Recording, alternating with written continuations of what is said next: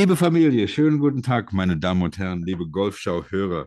Ähm, es geht in die nächste Runde. Äh, heute wieder mal auf Deutsch nach ähm, Mr. Owen, einem der 50 witzigsten ähm, Golfschreiber ähm, der Welt. Geht es heute hoffentlich auch lustig weiter.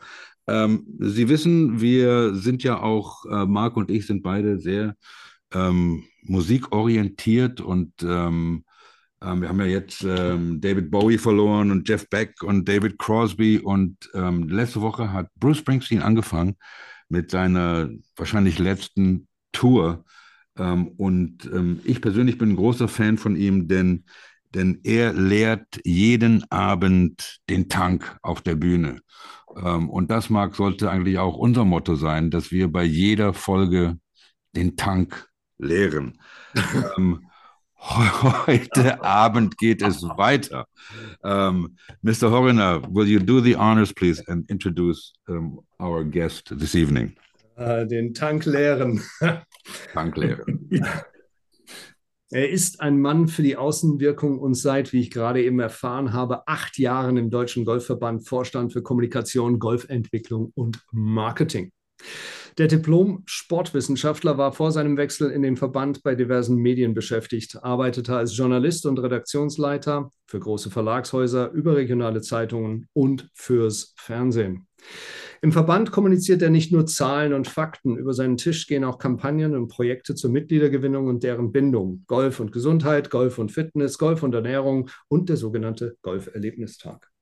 Er und der Verband vertrauen dabei zunehmend auch auf soziale Medien, Internetaktionen, Online-Werbung und auf Auftritten in Podcasts. Seit unser Gast Vorstand ist, hat sich eine Menge getan. Es gab wichtige internationale und nationale Golfereignisse, aber auch schwierige Zeiten. So wurde unser Spiel nach langer Pause wieder eine olympische Sportart. Der Solheim Cup wurde erstmals in Deutschland ausgetragen. Das neue World Handicap System wurde eingeführt. Zwei deutsche Ryder Cup Bewerbungen wurden abgelehnt und eine alles auf den Kopf stellende Pandemie zog über die Welt. Aus dieser der, Sport, der Golfsport vielleicht als einer der wenigen Gewinner zumindest mal kurzfristig hervorgeht. Eine merkwürdige Lift-Tour wurde gegründet. Martin Borgmeier wurde Long Drive und unsere Freunde vom Team Deutschland Crossgolf-Weltmeister. Die Amateurdamen des DGV holten sich letztes Jahr Bronze bei der Mannschaftsweltmeisterschaft in Paris. Auch auf den internationalen Touren der Pros gibt es aus deutscher Sicht ziemlich viel Positives zu vermelden. Über 20 Spielerinnen sind inzwischen auf der LET-Tour unterwegs. Sophia Popov gewann im Jahr 2020 quasi aus dem Nichts kommend die British Women's Open. Matti Schmidt hat es nun auf die PGA-Tour geschafft. Einige spannende neue Spieler deutscher Herkunft tummeln sich auf der DP-Tour. Und Bernhard Langer ist noch immer einer der dominantesten Spieler, die man sich vorstellen kann. In diesem Jahr feiert die Deutsche Golfliga des DGV sein zehnjähriges Bestehen und mit ihr die sogenannte Vision Gold, die unsere Spitzenspieler auf Olympia vorzubereiten hofft. In Bad Saro finden die Special Olympics statt. Auch hier kann das deutsche Golfland auf Medaillen hoffen.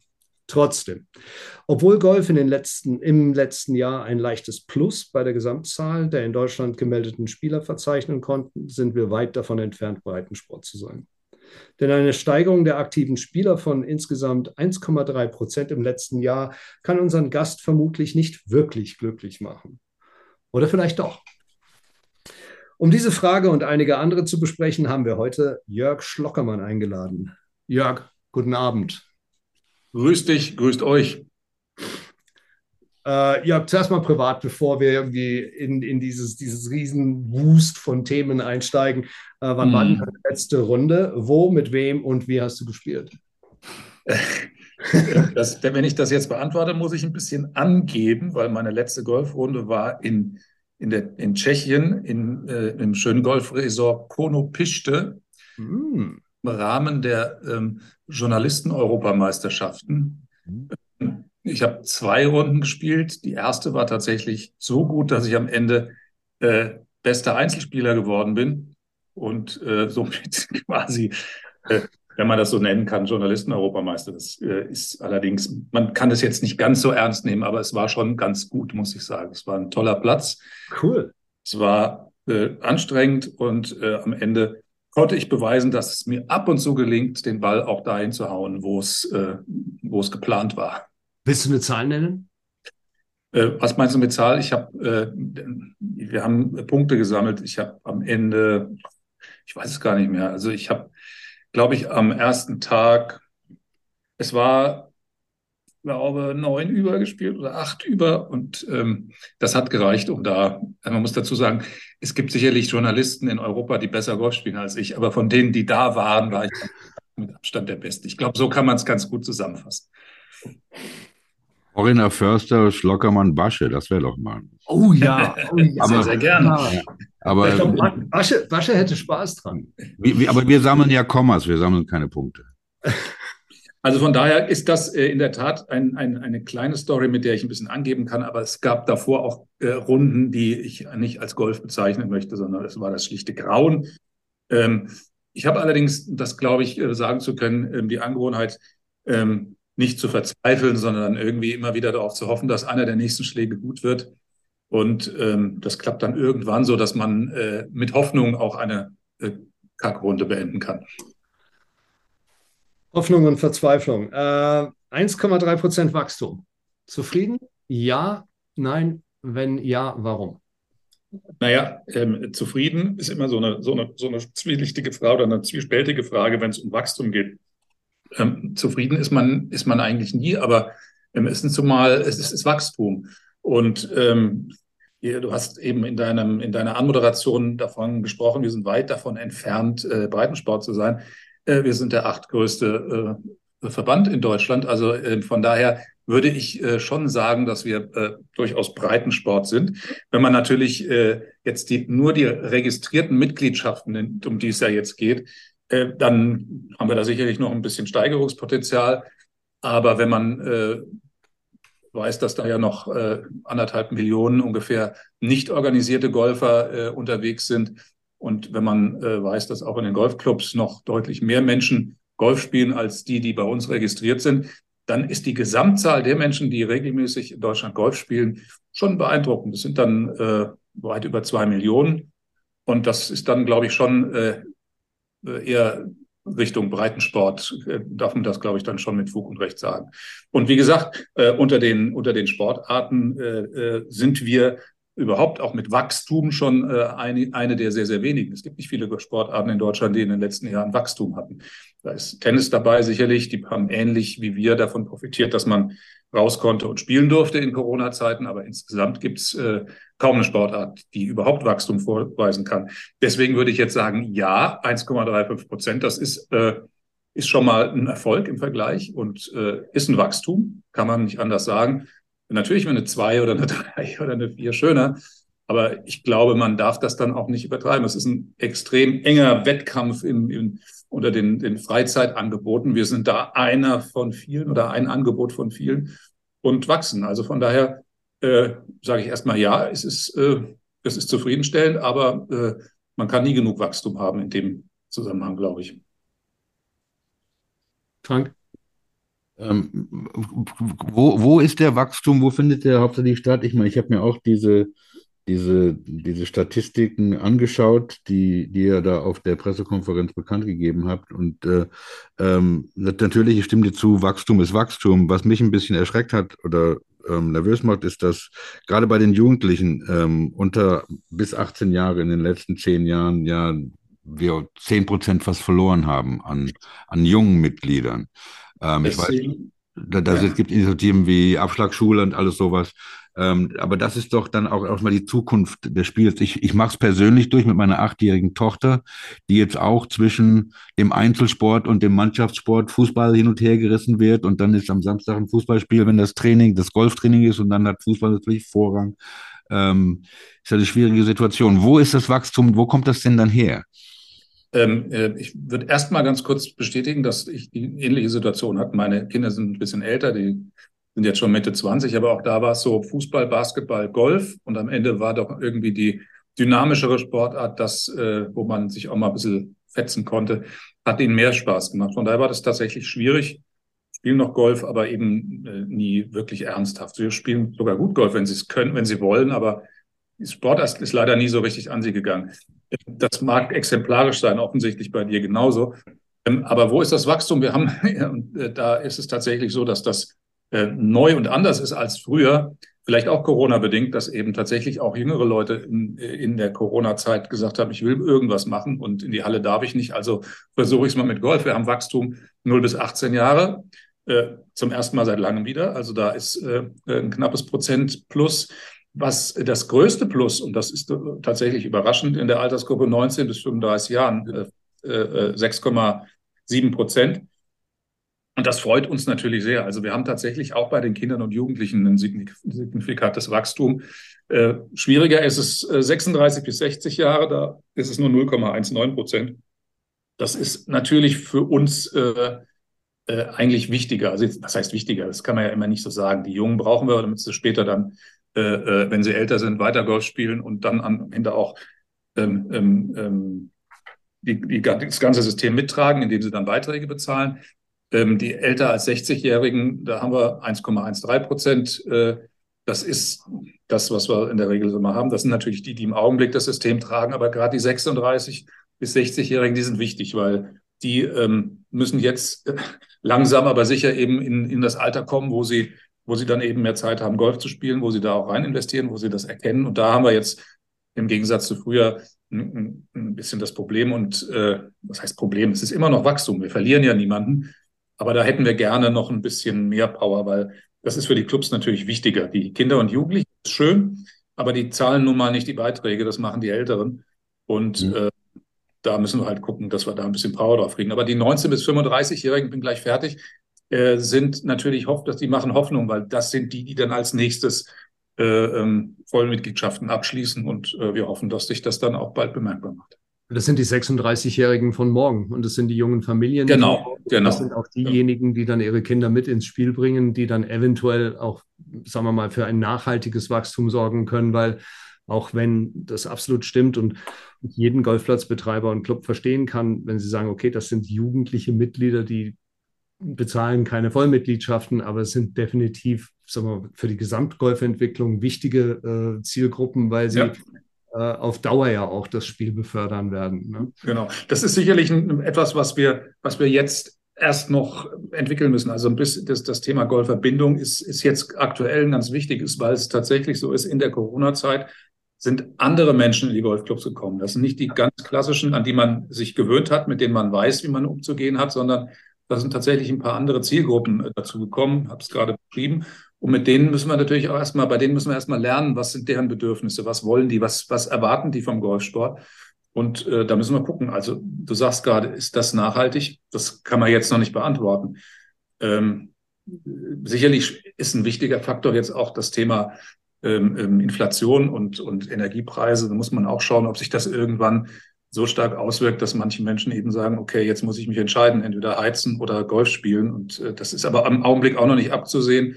Das, was wir an Rückmeldungen aus den Clubs kriegen, dass schon ähm, an der einen oder anderen Stelle vor allem auch mal ältere passive Mitglieder sagen, naja, ähm, die 500 Euro, die investiere ich lieber in, in eine warme Wohnung und äh, spiele eh kein Golf mehr, dann melde ich mich da mal ab. Aber insgesamt haben wir so den Eindruck, als ob das alles noch ganz stabil ist und es jetzt zumindest keine Flucht aus dem Golfsport aus Kostengründen gibt. Ja, ich finde es extrem interessant, dass wir uns auf ganz neue Golfer einstellen können. Ja. Ähm, weil, und ich glaube auch, dass das etwas ist, was, was der Golfsport ja auch in den letzten Jahren begonnen hat zu lernen, aber definitiv noch in den nächsten Jahren noch weiter lernen muss, ist, wie kann ich konkurrieren mit äh, mit anderen Clubmodellen, die, die in der Zwischenzeit hervorragend funktionieren, also, oder beziehungsweise die zum Teil funktionieren, also Health Clubs in den, in den äh, Großstädten. Wie, ja. kann ich, äh, wird es, äh, wie kann ich Leute binden, die vielleicht wirklich nur abends rauskommen wollen, ein paar Bälle hauen wollen und nicht das ganze Wochenende in ein Clubleben äh, integriert werden wollen? Ähm, da gibt es aber auch eine ganze Menge und ihr seid ja auch dabei, ne? Ja, ja. Also ähm, wir machen jetzt für die Kinder ein neues Projekt Golf Sixes, wo wir einfach wirklich Kinder und Jugendliche auf eine neue Art und Weise äh, an den Sport ranführen wollen. Ich bin ja ähm, auch, seit vielen Jahren Vizepräsident im Licher Golf Club. Wir machen mittlerweile ähm, Vierloch-Turniere, ja, weil wir da eine ganz äh, abgegrenzte vier Löcher haben und machen da schöne Party, Grill an und dann wird Vierloch-Turnier äh, gespielt. Geht ganz schnell, ist äh, extrem witzig und, und schnell, hatte ich gerade schon gesagt. doppelt schnell äh, und macht unheimlich viel Spaß, ist immer ausgebucht. Äh, also ich glaube, dass da ganz, ganz viel möglich ist und das viel, machen ja viele Clubs. Also das, ich habe jetzt, ich bin jetzt ein Beispiel, aber ich glaube, ganz viele Clubs sind da mittlerweile extrem flexibel, schaffen es auch, auch mit in ihren Mitgliedschaftsmodellen, ähm, den, die Bedürfnisse der, der Mitglieder, der neuen Mitglieder vor allem auch einfach äh, aufzunehmen und sich dann auch entsprechende Mitgliedschaftsmodelle zurechtzubasteln, sodass im Grunde genommen jeder die Golf so Golf spielen kann, wie es für ihn am besten passt. Da ist der gesamte Golfsport in den letzten Jahren viel, viel flexibler geworden. Also bin ich, bin ich, äh, das ist meine feste Überzeugung, dass da sich ganz viel tut und auch viel Mut im Markt ist. Ja, ich glaube, das muss ja auch so sein, ne? weil die Leute sind einfach damit konfrontiert, dass viele Leute oder viele Anfänger einfach nicht willens sein werden, viereinhalb Stunden, fünf Stunden äh, am Wochenende auf der Golfanlage zu bleiben ähm, und sich viel, viel eher für neun Loch beziehungsweise sechs Loch oder wie bei euch jetzt für vier Loch entscheiden werden. Ähm, und das ist ja auch nicht schlecht, weil ich glaube auch nicht, dass es Golf aushöhlt. Also ich, ich kann mir nicht vorstellen, dass traditionelles, klassisches Golf darunter leiden wird, wenn es solche Entwicklungen gibt. Bestimmt nicht, also ganz sicher nicht. Vielleicht kann ich noch einen kleinen Ausflug machen. Ihr hattet gefragt, wo ist das Wachstum? Ähm, vielleicht nicht, äh, geht jetzt vielleicht nicht ganz ums Wachstum, sondern um, um, um Verteilung. Also wir haben ja auch geguckt, wie viele Männer, wie viele Frauen spielen Golf. Wir sind nach wie vor europaweit das Land mit dem höchsten Frauenanteil. Mhm. Prozentual zwar jetzt ein kleines bisschen zurückgegangen auf 35,8 Prozent. Das liegt aber daran, dass der Männeranteil sich erhöht hat. Also die, die äh, reine Anzahl der Frauen, die Golf spielt, hat sich erhöht. Die Golf spielen hat sich erhöht. Das heißt, wir sind nach wie vor äh, offensichtlich äh, eine für Frauen extrem attraktive Sportart. Ähm, und auch im, im europäischen Vergleich sind wir da weit, weit vorn. Ja, Sie sind, glaube ich, die Zahlen sind, die sind, glaube ich, nur in, in, in der Schweiz und in Österreich noch vergleichbar. Ansonsten, genau. Ansonsten Damen, äh, die Frauen wirklich hinterher in, in allen Ländern. Ne? Ja, und ich meine, unser, unser, unser Golfboom, also auch unsere Erfolge jetzt im, im Spitzensport, gerade bei den Frauen, das ist ja noch signifikanter als bei den Männern, wo es auch schon toll ist. Das kommt ja auch irgendwo her. Ich meine, wenn wir nicht so viele Frauen äh, hätten, die Golf spielen, würden wir auch nicht, äh, würden wir als Sportart nicht so attraktiv für, für Mädchen sein. Und äh, die brauchen wir natürlich, um dann auch in der Spitze oben anzukommen. Und ich meine, das ist ja wirklich beeindruckend. Ist ja fast schon ein kleines Wunder, was da im Augenblick bei den, bei den Frauen passiert. Absolut. Vorhin selbst gesagt, äh, wir sind auf der, auf der, ähm, auf der LPGA Tour vertreten mit ganz jungen Spielerinnen. Ich sag mal, äh, äh, als, als Beispiel Polly Mack aus Berlin, die sich da durch, durch diese unglaubliche äh, Qualifying gekämpft hat. Äh, und äh, letztes Jahr eigentlich äh, überhaupt erst ihr, ihr erstes Turnier in, in, in Berlin gespielt hat, bei den Amundi German Masters am Settiner See, äh, da das erste Mal auftrat und jetzt in den USA auf der, auf der äh, höchst dotierten Tour weltweit äh, unterwegs ist. Also das ist schon, ist schon Wahnsinn, was da gerade läuft. Ja, bei den Männern Matti Schmidt, nicht? Der, der, ja, super, der, unglaublich. Mit, welche Gruppe er da war mit, mit Jason Day und Justin Thomas, glaube ich. Das ist schon, ist, ist schon auch, ich denke muss auch, auch glauben, dass er träumt. Wenn ich mich mit Freunden ähm, äh, in den USA austausche, nicht, das ist ja der, der, der, der Frauenleistungssport, das ist ja jetzt ein richtiger Boom. Ja, ja. also was heißt Boom? Also es ist kein Boom, aber es ist ein, mit einem kleinen B erstmal. Ähm, und, und ganz einfach aus dem Grund, weil bei den Frauen ist ja ein Paar vier noch ein Paar vier und kein Paar dreieinhalb. Ja. Ein Paar fünf ist ein Paar fünf. Da können Spieler wie wir, Amateure, uns mit identifizieren. Und das ist ja auch der Grund, warum jetzt bei der PGA Tour, ich denke, da wird, äh, Dardy hatte das erwähnt, Dardy Pepper, dass da vielleicht jetzt ein paar Announcements gemacht werden Richtung Masters, dass der Golfball zurückgedreht wird. Ich weiß nicht, wie, wie eng ihr da beim DGV am, am, am, am Draht sitzt, aber ähm, man hört ja, dass der, dass der Ball jetzt wirklich für die Profis zurückgeschraubt werden soll. Ähm, ich fände es tatsächlich ganz gut. Ich ich würde es vielleicht erstmal so äh, äh, aufdrehen. Wenn man, wenn man vergleicht die Einschaltquoten bei Sky, Männern und Frauen, äh, dann, dann ist es eigentlich echt traurig und, und, und schade, dass irgendwie Frauengolf wächst so langsam. Wir, wir geben uns ja auch Mühe auf der Golf.de, übertragen wir European Tour Turniere live. Ja, Sky hat ein bisschen reagiert, weil wir es gemacht haben, schätze ich mal, zumindest war das bestimmt äh, förderlich. Zeigen sie jetzt auch mehr Frauengolf. Äh, am Fernseher siehst du überhaupt nicht, ob der Ball äh, jetzt 320 Meter oder 270 Meter fliegt. Ja, also ich finde, äh, in der Attraktivität ist das gar nicht so ein, äh, also rein optisch gar nicht so ein Unterschied. Und was die besten Frauen da äh, äh, äh, veranstalten, finde ich beeindruckend. Und natürlich aus deutscher Sicht ist es jetzt eben immer möglich, dass deutsche Frauen auch oben mitspielen und, und gewinnen. Also von daher äh, bin ich da immer ein bisschen traurig, dass die, die, die, die, die Damen, die Frauen, die Mädchen äh, noch nicht die Aufmerksamkeit bekommen, die sie verdienen. Aber wir arbeiten dran und äh, das ist, glaube ich, auch ein Langfristprojekt. Äh, und ich bin zuversichtlich, dass das, dass das gelingt, wenn die jetzt auch regelmäßig gewinnen. Ja, ja, man muss sich ja nur einen von den Frauen-Majors anschauen im Fernsehen. Ja. Ähm, die, die, die Zuschaueranzahl vor Ort, das ist ja auch gar nichts.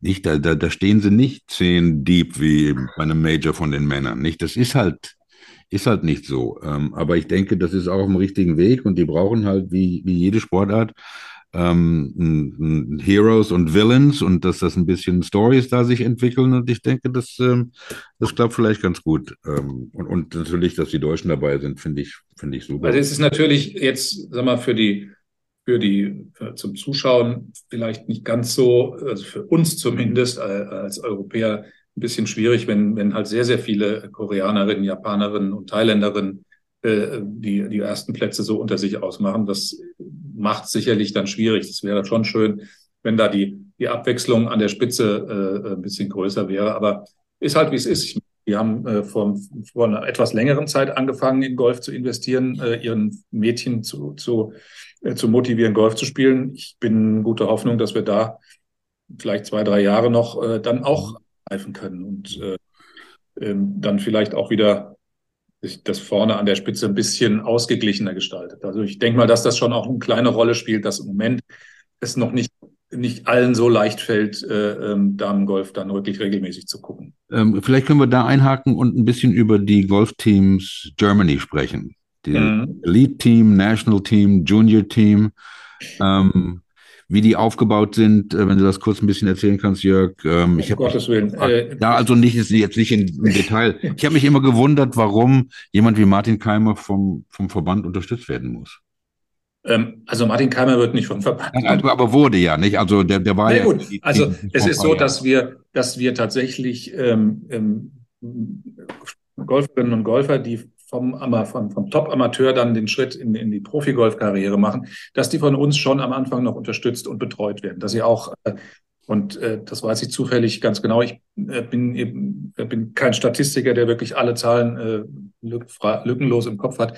Aber die werden mit maximal 15.000 Euro pro Jahr für, für Reisekosten von uns unterstützt. Ähm, da kann sich jeder vorstellen, mit 15.000 Euro äh, kannst du vielleicht zwei, drei Turniere irgendwie bestreiten. Die sollen dann auch bitte noch in der Nähe sein. Ähm, weniger als ein Landeskaderspieler kostet. Bitte? Weniger als ein Landeskaderspieler kostet. Genau. Also ähm, das ist immer so ein bisschen, äh, äh also das mag äh, nach draußen vielleicht sich sagen, ja, wir, wir unterstützen die Profis.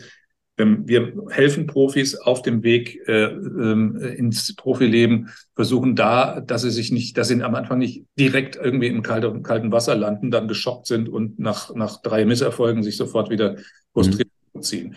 Ähm, wir, wir haben eine, eine Betreuungsstruktur und Kultur entwickelt, wo ähm, unsere Nationaltrainer anfangs auch zur Verfügung stehen, wo Psychologen zur Verfügung stehen, wo Physiotherapeuten zur Verfügung stehen, wo Fitnesstrainer zur Verfügung stehen, die auch alle noch ansprechbar sind und unterstützen und helfen. Aber ähm, das auch immer ähm, in, in einer Struktur, wo Golferinnen und Golfer, die das in Anspruch nehmen und die dann irgendwann Erfolg haben, äh, dann zu einem äh, bis zu einem gewissen Teil das auch wieder zurückzahlen müssen. Da gibt es Verträge, die das, äh, die das äh, an dem Erfolgen, von den Erfolgen abhängig machen. Also es ist nicht so, dass wir da einfach blind irgendwo Geld reinschmeißen und, äh, und reiche Profis, die Millionen verdienen, unterstützen. Da ist dann eine Grenze, die ist vertraglich definiert und festgelegt und dementsprechend sind wir der festen Überzeugung, dass es ganz wichtig ist, gerade am Anfang einer Profikarriere nicht komplett allein gelassen zu werden. Das muss man sich ja auch immer so vorstellen. Ich komme aus meiner Amateurkarriere, da bin ich meistens mit Mannschaften unterwegs, habe Freunde dabei. dann komme ich auf eine Profitour und äh, treffe dann auf andere Spieler, die in der Regel länger dabei sind, die genau wissen, wie es läuft und die mich nicht mögen, weil die wollen ja nicht, dass ich gut bin, die wollen ja, dass ich schlecht bin, die wollen ja vor mir landen. Das heißt, die sind ja eher daran interessiert, dass ich mich unwohl fühle und äh, das ist das, das ist was, was man erstmal wegstecken muss. Man ist in der Regel äh, nicht mehr zu Hause, man ist permanent unterwegs man kann froh sein, wenn zwei, drei äh, äh, Landsleute mit dabei sind, mit denen man dann irgendwie auch abends mal was machen kann. Also das muss man sich schon, das ist ja nicht, das ist ja nicht eine, eine durchgehende Party und es macht äh, alles nur einen Riesenspaß. Das ist dann toll, wenn man Erfolg hat und wenn man äh, äh, entsprechend hofiert wird, wenn es dann, wenn es gut läuft, dann macht das bestimmt Spaß. Aber äh, es ist wahnsinnig viel Arbeit, es ist wahrscheinlich viel Einsamkeit, es ist äh, ähm, ähm, echt anstrengend. Und da haben, glauben wir, sind wir fest davon überzeugt, dass es wichtig ist, dass man gerade am Anfang da noch ein bisschen Unterstützung und, und Hilfe bekommt, um diesen Übergang zu schaffen, weil wir wollen natürlich nicht, dass die, die jungen Leute dann nach kurzer Zeit frustriert sind und sagen, ach, ich lasse es dann doch lieber. Das, das ist auch etwas, das sich mit unseren Erfahrungen deckt. Unsere, also wir haben ein paar junge Tourspieler hier zu Gast gehabt, die genau diesen Punkt herausgearbeitet haben als den größten Unterschied zwischen Profisport und Amateursport, ist, dass man einsam ist, ist, dass man mhm. komplett auf sich selbst zurückgeworfen ist. Ähm, und aber wenn ich das richtig verstehe, das ist so eine Art BAföG, das ihr dann den, den, den jungen Pros gibt. Das ist quasi genau. so eine Art so, so, eine Unterstützung und die zahlen das dann auch voll zurück oder? Äh? Ähm, ja, also ich, wie gesagt, das ist, das ist gestaffelt, je nachdem, wie, wie erfolgreich sie sind, äh, zahlen sie dann, ich, das kann ich euch jetzt nicht genau sagen, das ist, äh, liegt im Verantwortungsbereich von Markus Neumann, wie das exakt äh, äh, ähm, gestaltet ist. Das sind ja auch individuelle Verträge.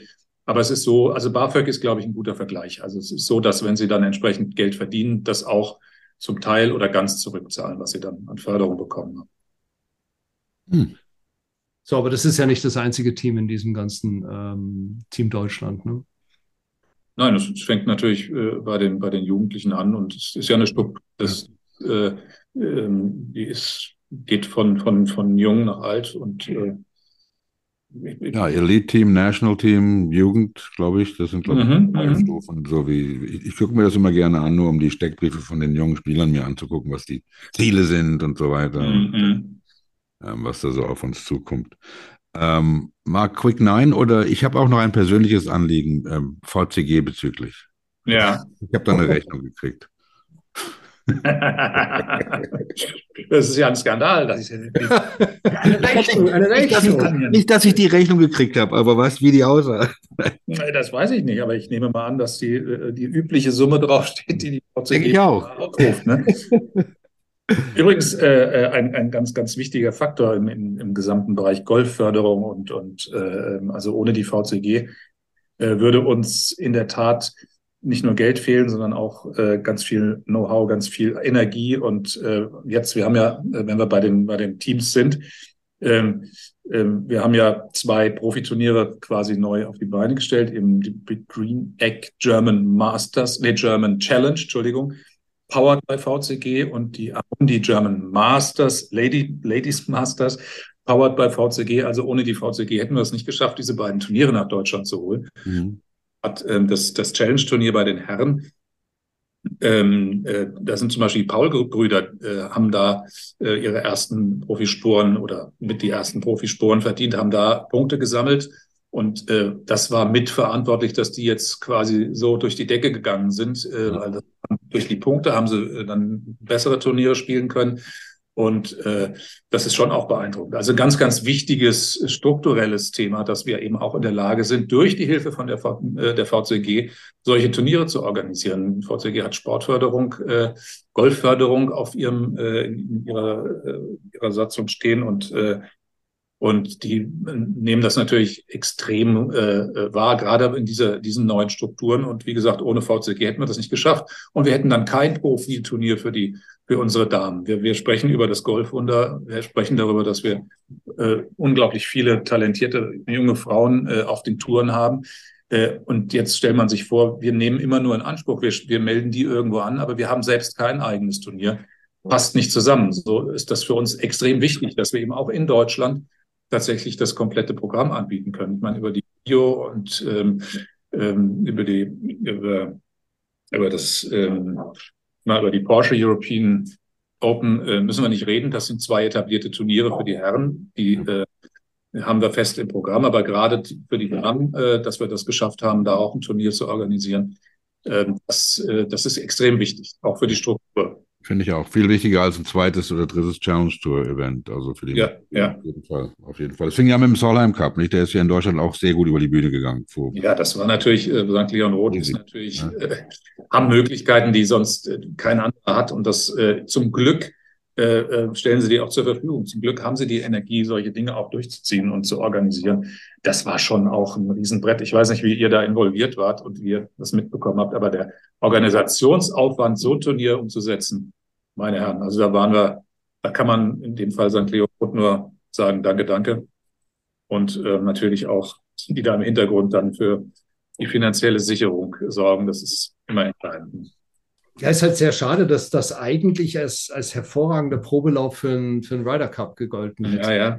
Also natürlich mit weniger Zuschauer, aber das haben die absolut hervorragend organisiert und hat auch, haben auch bewiesen, dass es in Deutschland zumindest mal ein Stammpublikum gibt, das bereit ist, dahin zu gehen. Ne? Hm. Aber dann lass uns doch mal, wo wir bei den Turnieren sind. Ähm, und ich, ich frage, ich habe ich hab den, den, den, Klaus Kobold gefragt, ich habe den, den Goldrian gefragt, den Karim gefragt. German Open. German Open. Mhm. Ähm, es gibt einen Italian Open, French Open, US Open, The Open. Ähm, keine German Open. Ja, es ist jetzt ein Titel. Ähm, man könnte natürlich einer der beiden Turniere, die ich eben genannt habe, auch zur German Open machen. Wir hatten auch eine, wir hatten auch eine Ladies German Open. Ähm, ja, ist halt nicht ganz so einfach. Ähm, wir wir brauchen immer jemanden, der es, bezahlt. Also wir können, dürfen das ja gar nicht als, als gemeinnütziger Verein oder Verband äh, dürfen wir äh, ja gar nicht äh, tatsächlich Profi-Golf-Turniere selbst veranstalten. Wir müssen das dann über unsere DGS machen. Ist nicht ganz unkompliziert, aber es ist eben so, dass eine German Open einen äh, Etat, ich sag mal, ich glaube unter acht Millionen Euro brauchst du da nicht wirklich an den Staat zu geben, äh, in, an Gesamtkosten. Ja, das kriegt, wahrscheinlich kriegst du es noch irgendwie billiger, aber dann ist es eben auch nicht wirklich eine German Open. Man muss sich auch absetzen können. Ist, ist das inklusive der, der äh, Preisgeld? Ja, ja, klar. Okay. Ja, also es kommt darauf an, was du an Preisgeld auslobst. Ich meine, je mehr, bessere Spieler, das wissen wir alle, das ist ja kein Geheimnis.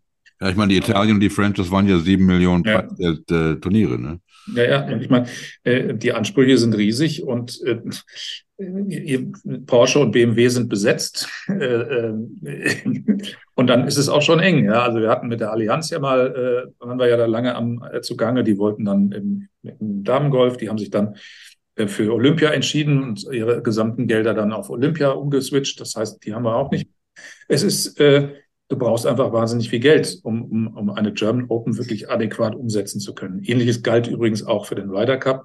Da sind Summen im Spiel. Mittlerweile musst du 100 Millionen, um dich jetzt äh, erneut für einen Ryder Cup zu bewerben, musst du 100 Millionen Euro quasi auf ein Underkonto bei einer Bank äh, legen und sagen, hier, das Geld haben wir.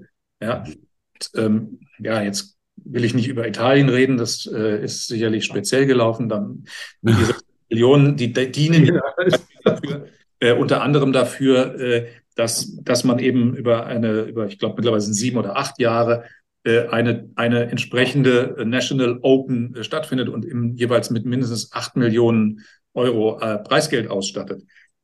Und tja, da fehlt jemand, der das bezahlt. Also der Verband selber kann es nicht. Wir haben einmal unsere Mitglieder gefragt, ob sie dazu äh, eine, eine Sonderausschüttung oder eine, eine einen Sonderbeitrag äh, äh, dazu beitragen, haben sie ja sogar gesagt, ja. Aber dann ähm, sind wir eben in letzter Sekunde äh, von den Italienern äh, quasi überholt worden. Ich würde sagen, rechts überholt worden, die einfach gesagt haben, ja, es gibt eine Staatsgarantie über, über die geforderte Summe. Ich glaube, es waren 80 Millionen, haben die damals äh, gesagt, gibt's. Ähm, jetzt können wir diskutieren, wie viel von diesem Geld tatsächlich angekommen ist. Ich glaube, die erste Italien Open nach dem nach dem Zuschlag war dann eine Million Preisgeld und jetzt sind sie gleich bei drei Millionen, also bei acht äh, werden sie wahrscheinlich auch nie ankommen. Da kann man jetzt äh, ganz lange drüber diskutieren, aber es ist natürlich auch immer so ein Thema, was können wir uns tatsächlich leisten? Und da gibt es Grenzen. Und wenn wir mit den Grenzen das nicht erreichen können, was wir gerne hätten, wenn wir dafür keine German Open ähm, organisieren, wenn das Geld nicht da ist, dann können wir es auch machen. Und äh, das ist dann einfach ein ganz simpler aber auch äh, unüberwindbarer Grund. Also wenn es irgendwann jemanden gibt, wir sind da auf der Suche, wir sind ja permanent im Austausch mit, mit möglichen Partnern. Äh, unsere Vermarktungstochter ist da stramm unterwegs, aber die Zeiten sind im Augenblick auch nicht so, dass man, dass man jetzt äh, Leute wegschicken muss.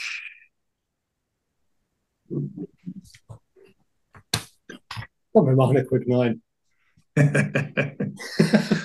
ich bin gespannt. Ich habe natürlich ein bisschen Angst jetzt, äh, was ja kommt, aber Sex, Drugs, Rock'n'Roll. Da ist, das ist immer, immer gut. Das kann nicht schlecht werden. Die Golfgeschichte ist voll mit schillernden Gestalten. Mit welchem bekannten Golfer würdest du am liebsten mal einen Nachmittag auf dem Platz verbringen? Tote dürfen genannt werden. Mehrfachnennungen sind nicht erlaubt. Mit welchem Golfer? Mhm. Mhm, mhm. Payne Stewart. Tote dürfen genannt werden. Hast warum, du gesagt. Warum, warum Payne?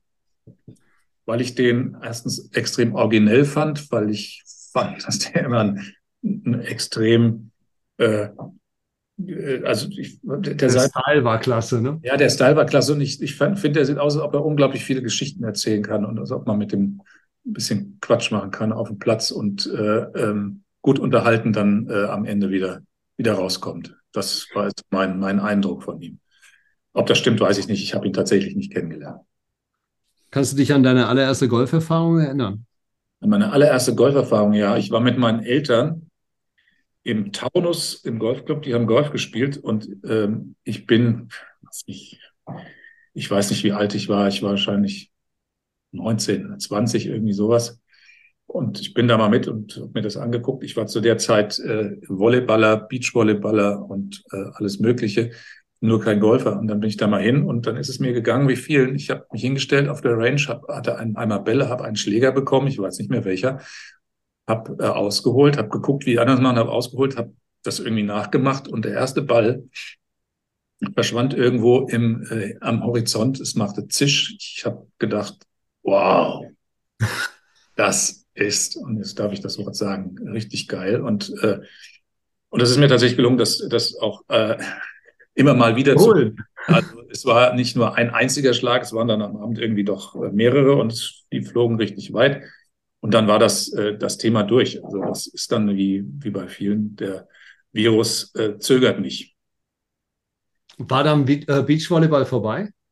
Nö, Nee, es kam einfach Golf dazu. Noch, ich hab, es kam einfach Golf dazu. Ich habe sehr, sehr lange noch Beachvolleyball gespielt und habe dann auch Turniere organisiert und lange moderiert. Also Beachvolleyball ist, war und ist immer noch äh, meine, meine Sportart. Spielst du noch? Nee, ich spiele nicht mehr. Ich, ich bin nur noch Fan und gehe ab und zu hin, aber ich spiele nicht mehr. Ich bin, das ist das Problem. Jetzt, äh, du musst dir vorstellen, äh, du spielst Beachvolleyball im Sand. Ja dann gehst du so hin und äh, früher, also als ich aktiv war, dann gehst du halt, machst halt so einen Stemmschritt und springst ab und dann gehst du tatsächlich hoch und bist, hast die Hände äh, so über überm Netz und kannst drüber greifen. Und jetzt, wenn ich jetzt im, im Sand bin und dann so so einen Schritt mache und abspringe und dann äh, äh, kurz darauf tiefer bin als äh, vorher, dann weiß ich, äh, du solltest, ich, ich sollte es lieber lassen. Also ja. ja. Wäre wär interessant zu wissen, ob äh, Bunkerspiel dein, dein, dein, das, deine Stärke war im Golf. Volleyball und im Sand, aber vielleicht kommt äh, Ich würde sagen, phasenweise ja, wenn mir es gerade mal wieder einer gezeigt hat, wie es geht. da konnte ich das und es gibt Momente, wo ich verzweifle im Bunker. Also ähm, ich sage mal, es ist übrigens tatsächlich lustig. Beachvolleyball ist, hat, hat auf ähm, für den Golfsport, abgesehen von Fitnesseffekten, keinen, äh, keine, keinen positiven Einfluss. Ähm, das ist eher, ich habe meine Diplomarbeit über Diskuswerfen äh, gemacht und der Diskuswurf hat sehr viele Ähnlichkeiten mit dem Golf, äh, Golfschlag. Auch da hast du eine, eine, so eine Verbringung zwischen Schulterachse und Hüftachse und, äh, und musst so eine Körperspannung aufbauen äh, und dann im, Schlagmoment oder im Wurfmoment eben nochmal die Hüfte vordrehen und so. Also da gibt es tatsächlich ganz, ganz interessante, spannende Parallelen, auch wenn man das vielleicht auf den ersten Blick gar nicht glauben mag, aber ist tatsächlich so. Also eher Diskus als, als Beach. Also Diskuswerfer müssten eigentlich gute Golfer sein. Hm. Das war jetzt hoffentlich was Neues für euch. Jetzt wissen Sie Bescheid. Nach 18 ja, jetzt, jetzt arbeite mal damit. Boom. Ja, ja, mach jetzt was so. draus. Grübel, grübel. Nach 18 Loch und zwei Bieren schlagen deine Jungs vor, noch einmal schnelle Neun zu spielen. Du wirst allerdings sehnlichst zu Hause erwartet. Wie entscheidest du dich und warum? Ähm, da ist dann das Wort sehnlichst mit einer Begründung zu versehen. Ist, äh, also Normalerweise würde ich äh, zu Hause anrufen und sagen, Schatz, ich komme ein bisschen später ähm, und die neun Loch noch spielen. Aber wenn ich ehrlich bin, bin ich nach 18 Loch in der Regel so platt, dass ich Idee komme, rauszugehen. Äh, das ist selten, dass das, dass das passiert. Und, äh, und vielleicht noch nicht immer, aber oft ist meine Frau auch dabei, so dass sich das Problem dann auch äh, erübrigt. Was würdest du denn machen, Marc? Würdest du? Ich habe es schon getan. Was? Ohne, ohne Anrufen weiterspielen. Ohne Anrufe weiterspielen. Also deswegen machen wir das. Ich, Obwohl zu Hause ich weiß nicht, ob ich jetzt die Frage so beantworten würde, wenn man sie mir so direkt stellen würde. Ich habe das schon getan. Ja? ähm, gut, nächste Frage. Ähm, wenn du könntest, welche Regel würdest du ändern? Gibt es da eine? Also ich glaube, ich würde, ähm, ich würde, lass mich kurz nachdenken, welche Regel würde ich ändern? Ist ja schon viel getan worden. Was nervt mich am meisten? Ähm, ach, ich glaube, ich würde immer mit Besserlegen spielen. Okay. Frank freut sich. Kann, kannst du den folgen? Frank? letzten groß geworden, immer besser legen. Ich ich habe ja immer Angst, dass die Antwort kommt, oh, dass man aus dem Divid droppen darf. Ey. Nein, immer besser legen. Das ist ja auch mal wieder was Neues. Ja. Kannst du dich dem, kannst du dich dem anschließen? Würdest du das? Würdest ich? Das? Nein, ich, ich, ich würde die Typen auch erstmal gar nicht mehr hier von den Knien droppen lassen. Ey. Die haben früher hier so hinterm Rücken gedroppt, weißt du so. Ja. Droppen sie da 10 Zentimeter über. Wie dein ja, Handspiel beim Beachvolleyball. Da prallen Welten aufeinander. Du hast das Jahresmatchplay Jetzt auf kommt. einer Anlage gewonnen. Mhm. Du feierst in einer Karaoke-Bar. Mhm. Welches Lied singst du als erstes? Welches, wenn der Abend sich dem Ende entgegenneigt und du viel zu viel getrunken hast? Also ich werde mit House of the Rising Sun anfangen. Oh, nice, a classic. Ja, klar. äh, und ähm, wenn ich tatsächlich, was nicht vorkommt, weil ich trinke keinen Alkohol, zumindest meistens nicht selten oder nur wenn es wirklich nötig ist. Ähm, ähm, oder was will ich denn dann? Wedding. White, White Wedding. Billy Idol. Billy Idol. Das ist großartig. Das ist ganz großartig. Ich glaube, das haben wir noch nicht. Ne? um, äh, für, für, für dich, Jörg, und aber auch für unsere ganz neuen Zuhörer, wir haben bei Spotify eine Karaoke-Playlist, die mhm. ah, ja. ähm, wir schicken. Wir haben keine Doubles. Ich glaube, wir haben We Are the Champions einmal Double. Einmal, ja, aber nee, ich glaube ansonsten.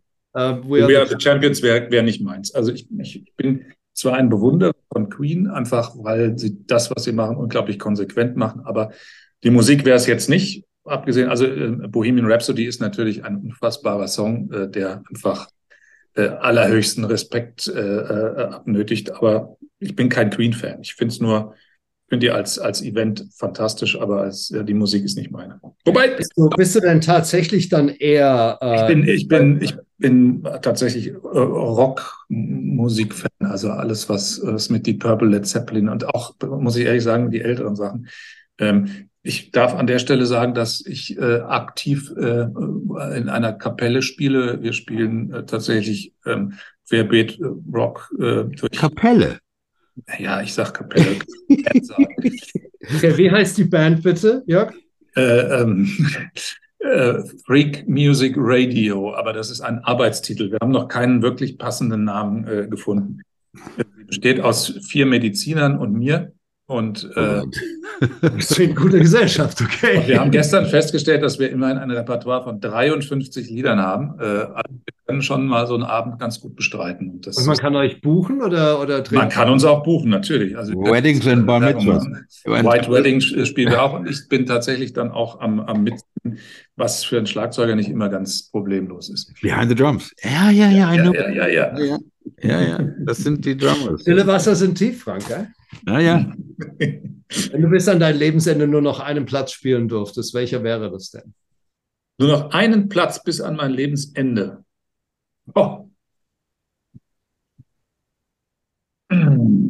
Naja, jetzt muss ich ja eigentlich sagen, äh, äh mein eigener Golfclub Lich, äh, das ist mein Heimatplatz und da habe ich aber so eine richtig gute, doch, ich habe da mal eine, doch, ich habe da meine, sogar meine beste Runde äh, da habe ich mal zwei übergespielt. Also ja, doch. Ich würde sagen Licht, da bin ich zu Hause, da weiß ich, was passiert. Da fühle ich mich sicher, aber ähm, äh, das wäre schon auch dramatisch, muss ich ehrlich sagen. Also da würde ich, würde ich schon äh, sagen, äh, warum, wer sagt das und will mich da eigentlich drauf festlegen. Also das ist, ist äh, das ist, aber ihr wisst, das ist eine akademische Frage. Das ja, es ist eine akademische. Keine akademische Frage hingegen ist, Bier auf dem Golfplatz, ja oder nein? Klar, wer will. Wer bin ich, dass ich jemandem verbiete, Bier zu trinken? Wenn er ah. und, und auffällig wird, dann würde ich sagen, ah, soll er sich das nochmal oder sie, dass ich es nochmal überlegen, aber prinzipiell kann doch jeder machen, was er will. Trinkst du auf dem Golfplatz? Bier? Ja. Nee, ich bin tatsächlich also jemand, der relativ wenig Alkohol trinkt. Es gibt natürlich mal ein Turnier, so ein Fun-Turnier, wo es, wo es zum Programm gehört, dann äh, trinke ich auch mal ein Bier oder mal, mal ein, ein, ein Kräuterlikör aus dem Flachmann.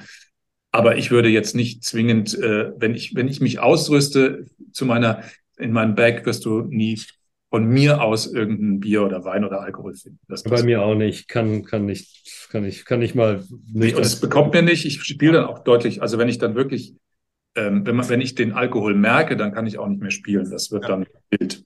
Das haben wir ja letzte Woche diskutiert mit Mr. Owen. Die ja. Beer Draw.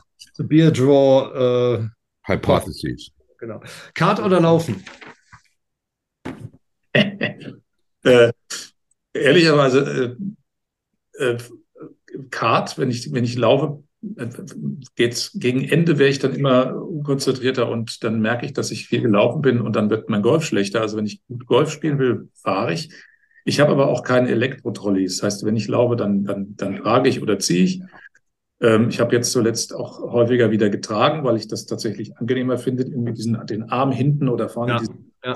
Ziehreihe, der Schieberei ist immer irgendwie komisch und fand äh, mit einem kleineren Bag, mit so einem Tragebag, mit äh, äh, einfach, finde das auch ganz gut, sich zu disziplinieren, nicht einfach alles ins Bag zu stopfen und zu sagen, naja, ich, ich schieb ja eh, ich muss es nicht tragen. Und habe festgestellt, das Tragen äh, ist tatsächlich angenehmer als das Schieben. Mhm. Daher, Brauchst du, brauchst du 14 Schläger im Sommer oder bist du auch jemand, der durchaus rausgeht und sagt, ach, ich spiele auch mal mit einem halben Satz? Halber Satz nicht. Also ich habe schon ganz gern äh, zwei Wedges dabei und äh, auch ein paar Hölzer. Aber ich sag mal, ob ich jetzt ein Eisen 6 dabei habe, äh, das ist jetzt nicht entscheidend. Und vielleicht äh, auch das Eisen 8 kann auch mal da zu Hause bleiben. Also da komme ich schon irgendwie mit, mit 9 und 7 und, und 5 irgendwie ganz gut durch. Ja, ja. Musik auf der Range?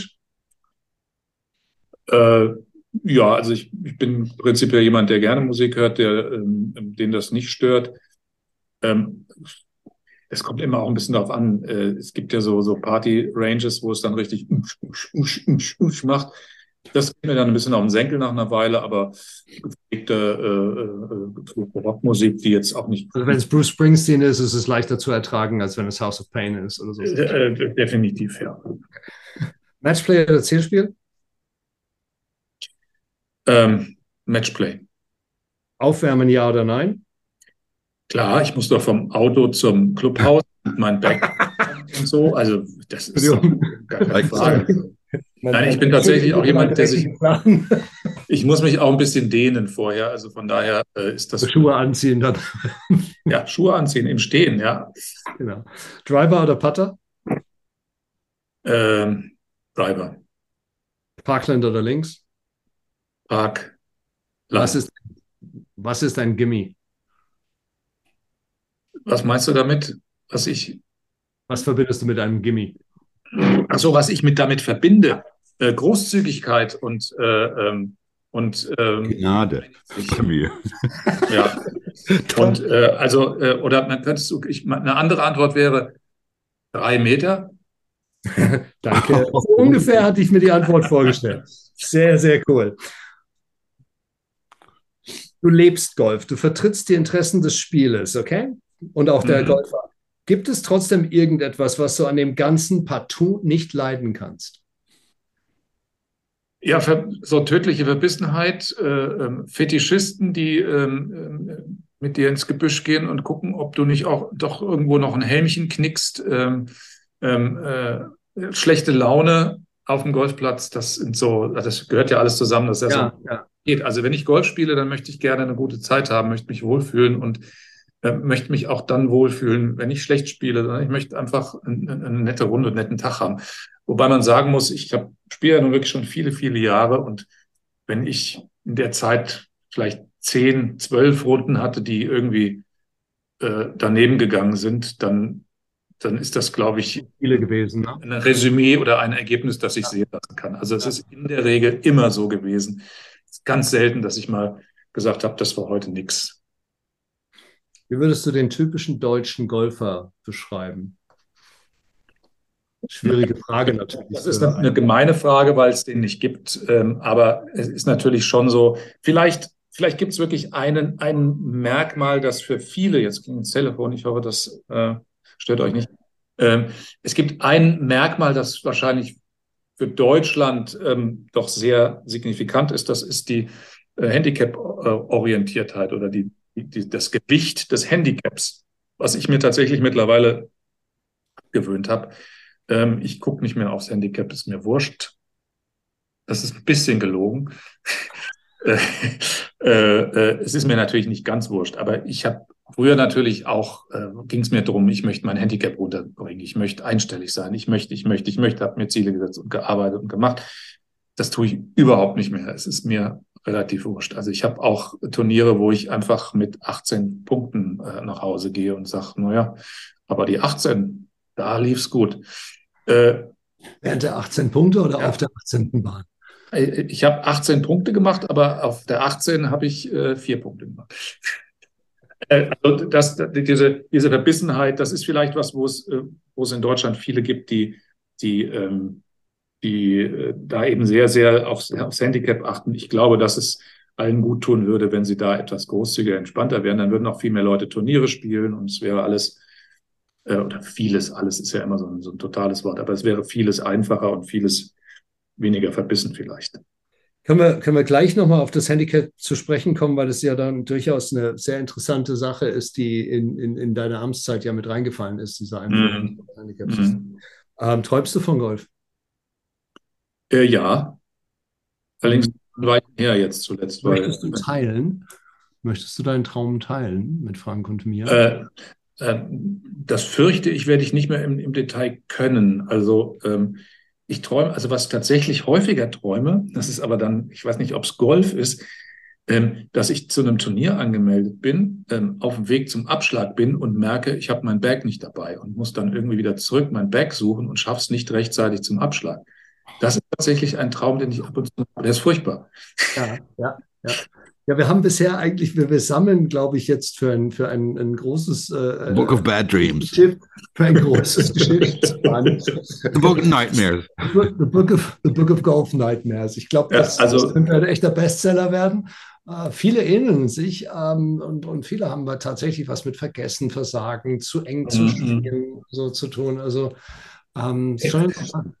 Also das ist bei mir tatsächlich signifikant, den habe ich schon häufiger gehabt. Das, äh, den habe ich aber auch nicht nur im Golfzusammenhang, dass man irgendwo, irgendwo hin will, einen Termin hat und den nicht, nicht schafft, weil man irgendwas äh, noch nicht dabei hat. Oder weil ich habe den Traum auch schon gehabt, dass ich meine Schuhe nicht dabei habe oder irgendwas anderes oder dass ich mich verlaufen habe und äh, den, den Abschlag einfach nicht finde. Ich habe zwar alles dabei, aber finde mich in irgendeinem Feld wieder und weiß nicht mehr, wo es, wo es lang geht und so weiter und so weiter. Also das ist schon äh, immer mal vorgekommen.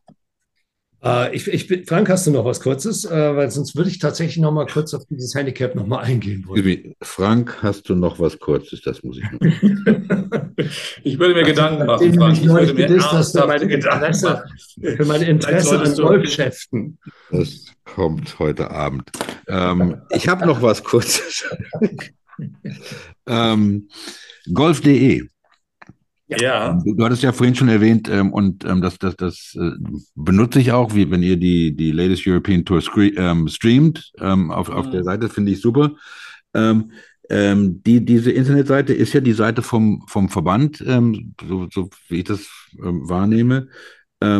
Wie wichtig ist es euch als Verband, junge, neue Golfer und gerade auch jetzt mit, den, mit, mit digitalen und sozialen Medien da abzuholen, wo die unterwegs sind? Ähm, das ist eine komplizierte Frage. Also erstmal ist es uns natürlich extrem wichtig. Die Frage ist, äh, wie wir das können und was wir dafür tun und wie groß der Aufwand ist, den wir dafür betreiben können. Natürlich ähm, wollen wir gerne ähm, so viel wie möglich ähm, unsere Zielgruppen immer da bedienen, wo sie, wo sie zu Hause sind, wo sie, wo man sie findet, wo sie sich wohlfühlen. Äh, das ist aber schon, schon extrem schwierig, aufwendig. Also wir sind, muss man ehrlicherweise zugeben, mit der Golf.de noch nicht da, wo wir sein wollen. Die ist, ähm, ist vielleicht, wenn ihr, wenn wir noch fünf Minuten haben, würde ich da noch mal einen Schritt zurück machen. Ja, bitte. Den, zu dem Moment, wo wir, wo wir uns entschlossen haben, ähm, die Golf.de ähm, in Eigenregie zu machen. Ähm, die Golf.de ist natürlich ein, ein, ein, ganz, ganz wichtiger Faktor für uns. Sie hat äh, ganz viele Aufgaben. Sie ist auf der einen Seite Verbandswebseite, soll aber natürlich auch eine Community begründen, soll die Menschen ähm, ähm, über Golf informieren. Sie soll den Clubs die Möglichkeiten geben, ähm, eigene, sich selbst darzustellen. Wir wollen unseren Spielerinnen und Spielern, die, die da, die, die jetzt äh, groß rauskommen, eine, eine Bühne geben. Die sollen sich da wiederfinden. Äh, da gehört die DGL-Webseite dazu. Da gehören auch unsere Social-Media-Auftritte dazu. Wir sind auf TikTok. Wir sind, versuchen schon da zu sein ähm, wo, wir, wo, wir, wo wir die Zielgruppen finden. Aber wir haben halt auch eine Zielgruppe, die wir haben sie vorhin beschrieben, also von 0 bis, bis 100 sozusagen, das sind unsere Zielgruppen. Wir müssen gucken, wir müssen Prioritäten setzen, sage ich mal. Das ist ein mhm. Satz, aber das ist so. Wir haben nicht unbegrenzte Ressourcen und wir haben, als wir die Golf.de übernommen haben, haben wir gesagt, wir machen das jetzt selbst aus unterschiedlichen Gründen, natürlich auch um Geld zu verdienen, weil wir vorher mit der DGO, der Deutschen Golf Online, die die Golf.de vorher gemacht hat, eine, waren, das war eine eigenständige Firma, wir waren mit zehn Prozent beteiligt und dementsprechend auch an den, an den Umsätzen, an den Gewinnen auch nur mit zehn Prozent beteiligt. Und wir hatten den Eindruck, dass wir mit unseren Assets, die wir haben, mit, äh, mit MyGolf, was ja letztendlich äh, ausschließlich auf, auf DGV, auf Golferdaten beruht, dass wir da ähm, ähm, eigentlich einen, mehr tun als die, als die zehn Prozent, die wir da äh, an Beteiligung hatten. Und wir haben dann intensiv und lange diskutiert, ob wir da zu einer neuen Regelung kommen und ob wir auch ähm, die Services, die da äh, stattfanden, auch weiterentwickeln wollen, auch Geschäftsmodelle entwickeln wollen und sind da nicht einig geworden und haben dann irgendwann gesagt, okay, dann müssen wir es jetzt selber machen. Und dieses, da müssen wir es jetzt selber machen, ist im ersten Schritt erstmal, wow, klasse, super, da freuen wir uns drauf, machen wir jetzt. Aber man muss dann immer auch bedenken, dass man dann eben quasi bei Null, weil wir konnten nichts mitnehmen. Wir konnten von der alten Golf.de nichts übernehmen. Das, das gehörte uns nicht. Das heißt, das stand uns nicht zur Verfügung. Ähm, vielleicht von ein paar Artikeln, aber das, das existiert nicht. Das heißt, wir mussten bei Null anfangen und natürlich auch mit einem, ähm, dadurch, dass das nicht bei uns stattfand, hatten wir eigentlich auch weder, weder Personal noch, äh, noch das Know-how. Das musste alles bei Null neu entwickelt, neu aufgebaut werden. Mhm. Dazu kam dann das. Wann, wann war das, Jörg? Kurz, ähm, vor, ähm, vor drei Jahren, meine ich, war das. Ähm, das war der Zeit, das war die Zeit, als auch gerade das, äh, das ähm, neue Handicap-System, das World Handicap-System umgesetzt wurde. Wir haben äh, das gesamte Handicapping auch zentralisiert. Das waren zwei riesige Digitalisierungsaufgaben. In der Zeit äh, wo haben wir dann gesagt, naja gut, dann machen wir jetzt eben auch noch die Golf.de dazu. Ähm, und ähm, da war es dann irgendwann äh, so, dass das schon drei riesige Aufgaben äh, waren, die da abgelaufen sind, dass, dass ähm, die Golf, das World Handicap System schwieriger war als erwartet. Das hat mit Verzögerung erst so richtig geklappt. Dieses Zentralisierungsthema hat, äh, war mit großem Aufwand verbunden, so dass wir ähm, dann eben diesen, dieses, dieses Riesenprojekt Golf.de ich sag mal, unter erschwerten Bedingungen äh, ähm, angegangen sind und ähm, dementsprechend da noch nicht ganz nicht da angekommen sind, wo wir jetzt, wo wir, wo wir jetzt schon gerne wären. Mhm. Wobei auf der anderen Seite schon auch ein bisschen stolz darauf sind, dass es denn tatsächlich klappt und dass jetzt sukzessive ähm, die Kinderkrankheiten, die am Anfang auch Schwierigkeiten bereitet haben, ähm, abgebaut werden. Das ist, das ist ein, also ich weiß nicht, wie es euch geht, aber das Thema Digitalisierung ist natürlich für jemanden, der da nicht ausgebildet ist, der, der, der nicht per se einfach sagt, ich bin, bin Experte, es ist erstmal ganz schwierig, ähm, so zu durchdringen. Also es ist ein bisschen so wie beim Arzt oder beim, beim Automechaniker. Da, da hast du Experten, die dir was sagen und du kannst erstmal nur sagen, hm, wenn du mir das sagst, dann wird das schon richtig sein und so stimmen. Und da muss man sich schon erstmal sehr intensiv äh, reinarbeiten, mit beschäftigen, sich die Möglichkeiten ähm, ähm, ver vergegenwärtigen. Und ähm, deswegen würde ich an der Stelle sagen, wir sind noch nicht so in der Lage, die Zielgruppen abzuholen, die Kinder und Jugendlichen, wie wir das gerne wären. Wir arbeiten dran. Und ähm, dieses dran arbeiten richtet sich natürlich auch immer an den zur Verfügung stehenden Mitteln. Wir haben alle, äh, ihr wisst alle, wir haben äh, Fachkräftemangel. Also wenn wir eine Stelle ausschreiben, ist es unglaublich schwierig, tatsächlich relativ zügig jemanden zu finden, der darauf passt. Ihr könnt euch vorstellen, wir können nicht einfach irgendjemand nehmen, sondern es muss ja immer auch irgendwie einen Golfbezug geben oder wir müssen den Golfbezug dann wiederherstellen. Also es ist eine, tatsächlich ein kompliziertes Umfeld. Ich versuche es kurz etwas, äh, versuche nicht, nicht zu sehr zu schwafeln. Ähm, aber das ist wahnsinnig kompliziert. Und ähm, ähm, es gibt natürlich auch unglaublich viele Anspruchgruppen, die, die, die bestimmte Vorstellungen haben, wie die Dinge zu sein haben. Und die alle immer äh, gleichermaßen zufriedenzustellen, ist auch wahnsinnig schwer. Also das ist ja auch oft so, für die eine, was, für die eine Gruppe was tust, verärgerst du die andere. Und, und äh, da muss man schon sehen, dass man sich da so durchhangelt, dass man möglichst wenigen auf die Füße trifft, möglichst viele äh, äh zufriedenstellt und eben guckt, wie man das alles mit den doch äh, nicht unendlich zur Verfügung stehenden Ressourcen macht. Von daher äh, muss man da auch immer ein bisschen um Geduld und um, um, um Verständnis bitten. Aber ich glaube, wir sind mittlerweile auf einem guten Weg. Hm. Ähm, gibt es da Austausch mit anderen Verbänden, mit was weiß ich, mit der. USGA oder mit wie, denn ich meine, wir haben jetzt vor kurzem noch drüber gesprochen, Marc und ich, ähm, dass gerade ein, Schuppen wie Augusta, ein Schuppen wie Augusta, sorry, sorry, Fred, ähm, ein Club wie Augusta, der ja für Tradition und alles die, die beste Golf-App haben, die es gibt ja, die auf mhm. YouTube jedes Turnier haben. Ich meine, tauscht ihr ja. euch da mit anderen Verbänden aus, mit der USGA, mit der französischen Federation, mit was weiß ich, mit der, mit ja. der RNA? Also wir tauschen uns mit. Jetzt Di Digitalisierung meine ich jetzt. Ja, ja, wir tauschen uns mit, mit allen aus, natürlich zunächst mal auch mit den Deutschsprachigen, der Schweiz und Österreich. Die Österreicher sind da auch relativ weit vorne. Die haben auch einen, einen etwas ähm, kürzeren Entscheidungs, kürzere Entscheidungswege, können da freier agieren. Wir müssen ja immer alle Stakeholder, alle Anspruchsgruppen, alle äh, die, die Landesverbände, die, die, die, die, die Betreiber. Wir müssen sie alle versuchen, immer abzuholen, die Manager äh, irgendwie mit einzubeziehen, müssen gucken, wer hat welche Ansprüche, müssen versuchen, das umzusetzen und auch berechtigt. Das ist ja durchaus äh, legitim, dass jeder seine Ansprüche hat. Wir sind mit Frankreich, mit Schweden, mit den, mit den europäischen, mit der EGA permanent im Austausch. Aber auch das hat Grenzen, weil auch das alles braucht ja Menschen, die das irgendwie äh, tun, das dann verarbeiten, daraus irgendwas ableiten. Also da sind wir natürlich auch nicht unbegrenzt äh, äh, ausgestattet. Kostet alles auch Geld. Also es ist ja nicht so, dass das nicht, dass, dass das umsonst ist. Ähm, und es ist so zum Beispiel, wenn man, wenn man mal vergleicht, ähm, welche Digitalisierungsetats andere Länder zur Verfügung haben, dann sind wir da äh, im, im untersten Viertel. Also es ist so, in der Regel haben, setzen andere Verbände da viel, viel mehr Geld ein. Also ich glaube, Schweden ist da ganz weit vorne. Die haben sehr, sehr viel höhere Digitalisierungsetats.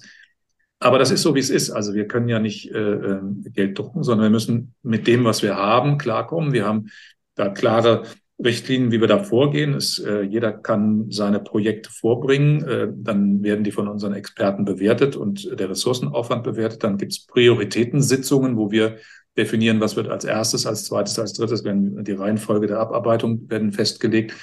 Das geht auch nicht anders, hat aber den Effekt, dass eben nicht alles auf einmal passiert, sondern immer nur nacheinander und äh, teilweise dauert es ein bisschen.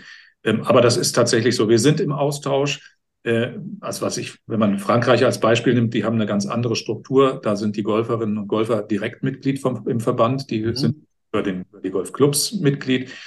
Ähm, äh, Gibt es äh, ganz unterschiedliche Strukturen. Äh, aber wir sind, wie gesagt, auch mit den Engländern im Austausch. Wir sind äh, äh, natürlich zu allen Themen, nicht nur zum Thema Digitalisierung, aber auch zum Thema Digitalisierung. Ähm, und übernehmen natürlich auch gute Beispiele, gute Dinge. Also wir haben zum Beispiel mit den Engländern über Apps ge gesprochen, auch, äh, auch mit den Schweden, mit den Franzosen, mit den Österreichern, wie gesagt, die haben eine App. Wir werden auch äh, im, wenn wir, wenn wir also eine eigene DGV-App oder äh, passende App ist, ist auch in unserer Prioritätenliste, die ist aber im Moment nicht ganz oben. Ja. Ja, ich, ich weiß, da gibt es irgendeine Platzreife-App, aber die kostet 4,95. Die nee, die meine ich jetzt nicht. Also, so, okay. schon, also ich meine, das, was wir haben, äh, äh, die ganzen Services, die wir, die wir jetzt auf der golf.de anbieten, äh, die lassen sich natürlich auch in der App äh, darstellen. Also ich, ich versuche es ja. zu erklären. Wir arbeiten an einem Content-Service-System, wo wir ja. Service und Inhalte unten in Containern liegen haben und oben äh, Distributionswege äh, definieren. Sprich, die Golf ist ein Distributionsweg, eine App wäre ein Distributionsweg und so weiter. Und dann würden wir eben unsere Inhalte und unsere Services auf die auf die, also Social Media gehört dann auch dazu, auf die unterschiedlichen Distributionswege verteilen, sinnvollerweise automatisch, so dass dann äh, möglichst effektiv gearbeitet werden kann. Sind wir aber noch ein Stück entfernt. Aber das ist der Plan und daran sind wir, äh, sind wir und äh, es ist im Entstehen und ähm, soll dann irgendwann auch genauso funktionieren. Okay. Marc. World Handicap System. Ja. Ähm, ich würde jetzt mal sagen, du fragst mich jetzt einfach, findest du das gut oder nicht? Findest du es gut oder nicht? ich finde es äh, ich find's gut und nicht gut.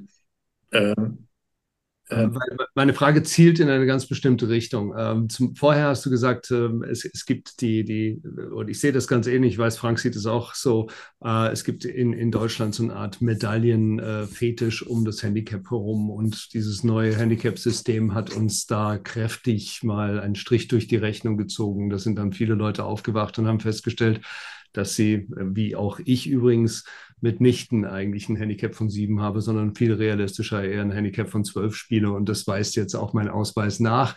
Und da ich bin total beruhigt, weil ich nicht mehr irgendwie peinlich berührt am Abschlag stehe. Ja. Während in anderen Ländern die meisten Golfer, also zumindest mal in, im, im englischsprachigen Raum, die meisten Golfer ihr Handicap nach oben äh, korrigieren werden wollen, weil sie dann irgendwie die Chance haben, prestigious äh, Tournaments zu gewinnen. Sandbaggers. Äh, Reise ins Ausland. ähm, also gerade, also ich kenne dieses, also das, dieses Sandbagging und äh, Bandit-Tum aus, aus Großbritannien, ähm, wird der Deutsche eher sich blamieren auf dem Platz als ein zu hohes Handicap Handicap oder ein aus seiner Sicht zu hohes Handicap mit sich rumtragen wollen. Da hatte ich ja vorhin schon was gesagt, als du mir gesagt, als du mich fragtest, was ich denn ändern würde. Und ich habe gesagt, das ist diese Fetisch, äh, diese Handicap-Fetisch. Mir war schon klar, wenn ich in den, ins neue Handicap-System komme, weil ich bin so ein Golfer, ich spiele äh, 25 äh, Gurkenrunden und dann spiele ich irgendwie zwei über Paar oder so. Das kann keiner erklären, das ist aber so. Und das heißt, ich war im Rahmen des, des alten Handicap-Systems war ich deutlich besser, als ich wirklich spielen konnte. Und da wir jetzt natürlich äh, von, einem, von einem Durchschnittswert ausgehen, von einem Index, ähm, äh, ist das für mich, ich habe mich auch verschlechtert. Aber wie gesagt, ich habe äh, beschlossen, damit äh, entspannt umzugehen und äh, äh, mich ähm, an, an diesen Tagen zu erfreuen, wo ich wirklich gut spiele und auf die hinzuarbeiten und die anderen vergesse ich ganz schnell.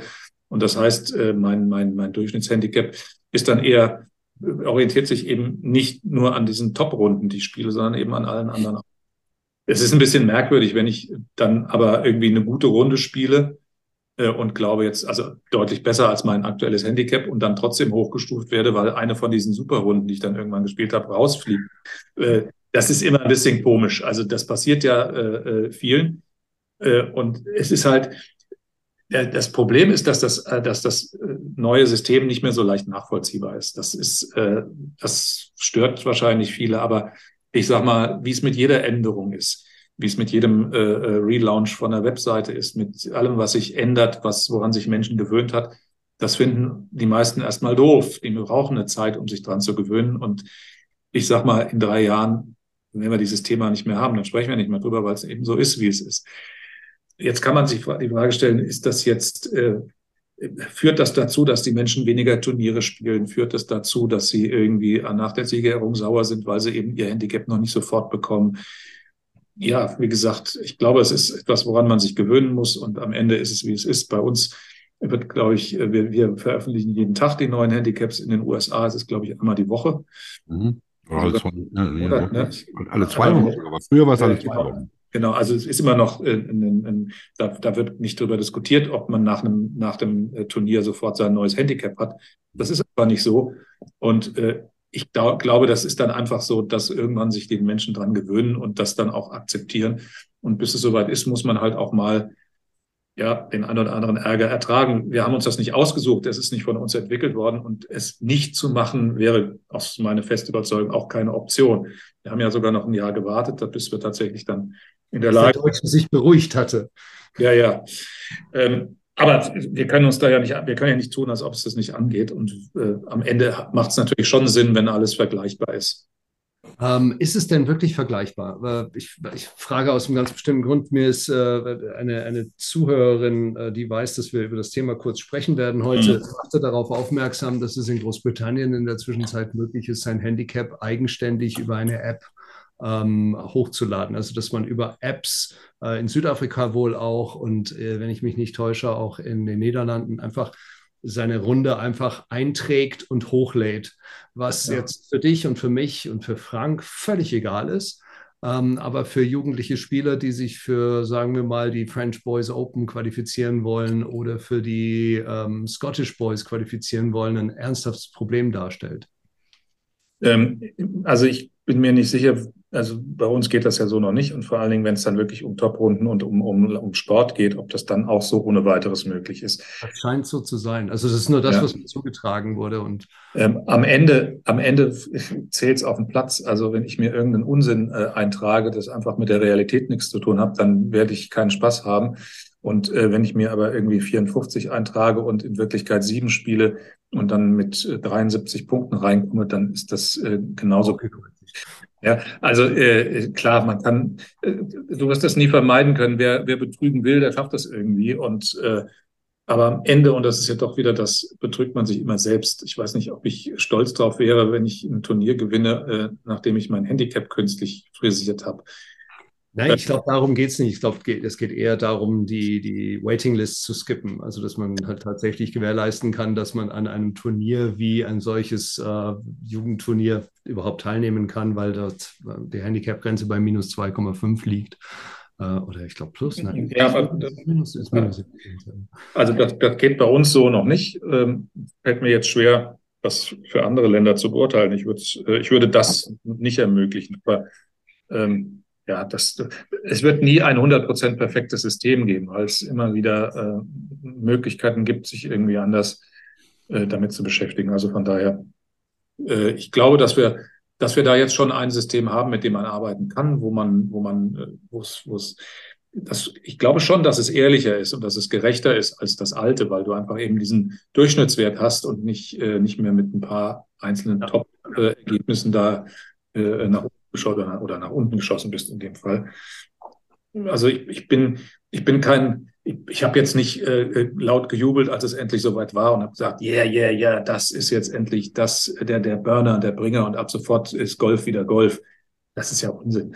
Und äh, ich sehe natürlich auch die Probleme, die in dem in einem neuen System drinstecken. Und ich war auch ähm, ich habe ja da durchaus auch mich schon am Anfang mit Regelvideos oder mit, mit äh, World Handicap Videos beschäftigt und äh, da äh, gab es so ein Video, wo so ein Kreislauf beschrieben wurde, wo was alles Neues mit gezeichnet, ne? Cap und sowas, äh, wo ich dann auch gedacht habe, Leute, also äh, wer das jetzt auf Anhieb versteht, Hut ab, da ist also eine Art Sendung mit der Maus für Akademiker. Ja, genau, genau, genau. Ja, ja. ja. Es war eigentlich ein tolles Video, das war alles drin und wer äh, sich sehr intensiv mit dem Thema beschäftigt hat, der hat das dann auch verstanden. Aber ich glaube, für den, für den, äh, für den Neuling äh, im, im World Handicap, aber der muss das dann ja auch gar nicht verstehen. Am Ende sucht man sich ja immer die vier, fünf Fakten raus. Das war ja, ist ja bei den Golfregeln so, das war auch beim alten Handicap so. Man sucht sich die vier, fünf Orientierungsfakten raus, mit denen man dann agiert und dann, dann ist man irgendwie auch gut drauf und das reicht. Also ich, ich glaube, glaub, ähm, gesagt, ich wollte nur auf, dieses, auf diese beiden Themen hinaus. Die einen, die nach unten manipulieren, die anderen, die nach oben manipulieren. Ähm, ich glaube, dass, dass das System durchaus gerechter geworden ist. Äh, ich fühle mich einfach wirklich gerechter behandelt, auch wenn ich ja. mich geschmeichelt fühle durch das System. Ähm, aber äh, äh, es, es bildet einfach mein Spiel besser ab. Es ist ein Durchschnittswert und nicht. Es ist so. Das ist die Wahrheit. Frank, hast du noch was, ähm, bevor wir unseren Gast. Was Kurzes? Was ich habe ich hab da noch so einen leichtgewichtigen Schaft noch irgendwo rumliegen. Ach so, ja, ja, das ist ja dein letztes und neuestes Hobby. Ähm, ich hatte, also VCG, das, ist, das machen wir ein andermal, äh, Platzreife, äh, solche Sachen. Ähm, nein, ähm, ich bin wunschlos glücklich. Ähm, wir sind ja auch erst seit anderthalb Stunden zu Gange und ich kann euch sagen, hier steht neben mir eine ähm, leckere Ente süßsauer. Oh, oh. Hat man sie jetzt nur noch lauwarm. oder hat man sie dir bestellt und hingestellt? Äh, ehrlich gesagt, ist, äh, ich kann gar nicht genau sagen, wer jetzt beim, äh, beim Imbiss war. Es ist tatsächlich Wobei, und das vielleicht als abschließend, ich bin ein begeisterter Hobbykoch und äh, koche eigentlich fast jeden Tag. Und äh, ah.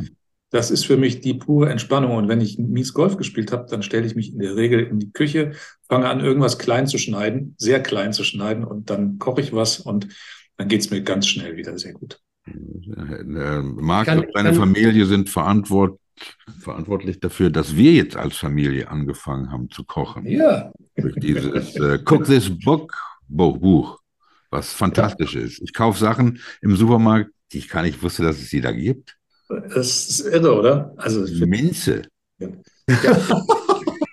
Und vor allen Dingen, was du mit Minze alles machen kannst. Ja, also, ich habe nur, nur Pfefferminztee gekauft in Beuteln, aber nie frische Minze gekauft. Und wenn du frische Minze klein schneidest und über deinen Salat, über einen ganz normalen Salat streust, dann äh, wirst du plötzlich merken, was frische Minze alles bewirken kann. Die schmeckt dann gar nicht so sehr raus, aber die macht diesen Salat unglaublich frisch und und und. Ich musste fragen, Entschuldigung, haben Sie frische Minze? ja, frische Minze gibt es immer. Ich habe tatsächlich frische schön, Minze. Schön ist es, wenn du das Zeug mal im Garten angebaut hast. Ja. Du musst es gar nicht anbauen und du kriegst es nie wieder los. Das Zeug ist wie wächst und wächst. Das ist fantastisch. Das ist wirklich das ist toll. und dann ist es trocken und hart und du denkst, das kommt nie wieder und dann drehst du dich um und dann steht das Zeug büscheweise ja. in deinem Garten und du denkst Mojitos oder was auch immer du mit mischen.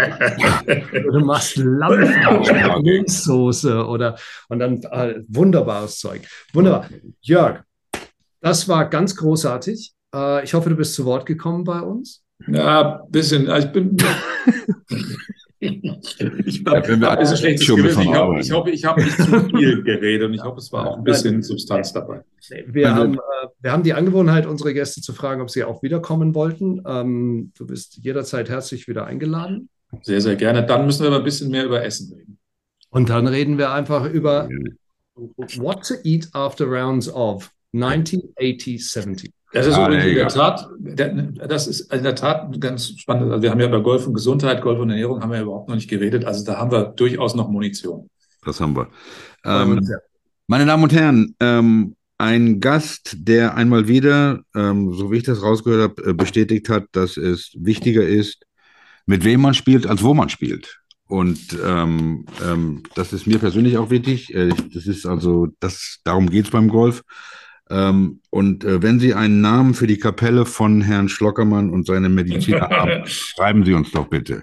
Ich freue mich drauf. Das wäre doch was. Nächste Woche, ich, ich mag, ich kann es nicht, ich, ich muss es sagen, nächste Woche, ich freue mich unheimlich ähm, auf Mr. Tom Coyne, ähm, den wir am Montag zu Gast haben. Ähm, wer, wer, jetzt noch zuhört, der darf das ruhig wissen. Brauchen wir ja nicht nirgendwo veröffentlichen. Aber ähm, äh, da, da, da, da, freue ich mich riesig drauf.